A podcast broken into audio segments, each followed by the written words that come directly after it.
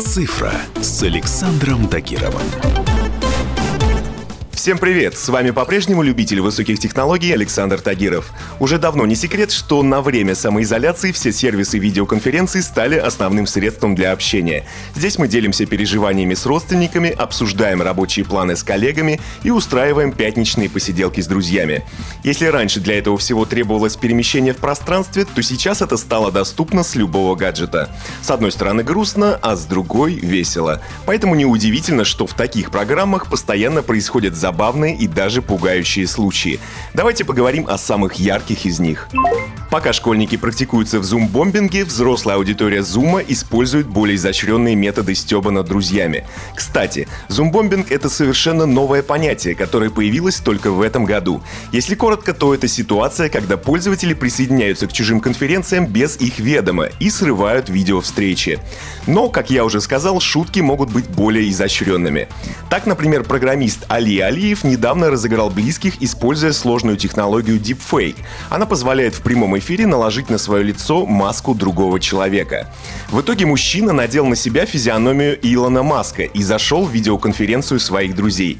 Те не поверили своим глазам и прильнули к экранам. «Похоже, я зашел не в ту конференцию», — сказал программист в образе Маска.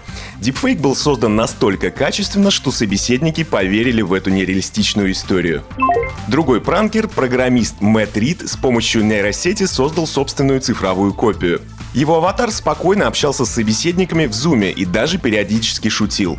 По словам Рида, его бот использует новейшие передовые технологии распознавания речи и искусственный интеллект, а также алгоритм умеет преобразовывать текст в речь. Благодаря этому цифровая копия может самостоятельно отвечать на заранее запрограммированные вопросы вроде «как дела?» или «чем занимаешься?». Но помимо шуток и пранков в сервисах для видеоконференций сейчас проходят и другие, более официальные мероприятия. Так, например, в конце апреля мэр Нью-Йорка предложил американцам устраивать свадьбы удаленно, используя Zoom. И хотя подобная идея звучит довольно необычно, некоторые жители США ею воспользовались. Например, пара по фамилии Вольфганг полтора года планировала роскошную церемонию в Италии, но из-за коронавируса планы пришлось изменить. В итоге влюбленные решили перенести поездку в Европу и жениться у себя на родине.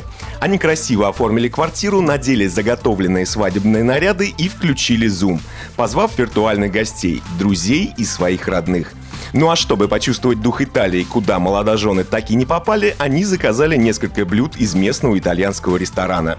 Кстати, по видеосвязи сейчас происходят и более печальные мероприятия. В США уже известны случаи, когда церемонию похорон проводили через сервис видеоконференций. Но бывают и другие, более позитивные примеры. Многие люди, которые мечтали завести собаку, столкнулись с проблемой. Как выбрать четвероногого друга, если выходить из дома нельзя? Задачу попытались решить представители одного известного бренда собачьей еды. Они запустили специальный сервис, который позволяет людям смотреть на животных из питомников через Zoom, FaceTime или другие программы видеосвязи. В результате пользователи смогли не только рассмотреть песиков со всех сторон, но и пообщаться с сотрудниками питомника и задать им все необходимые вопросы.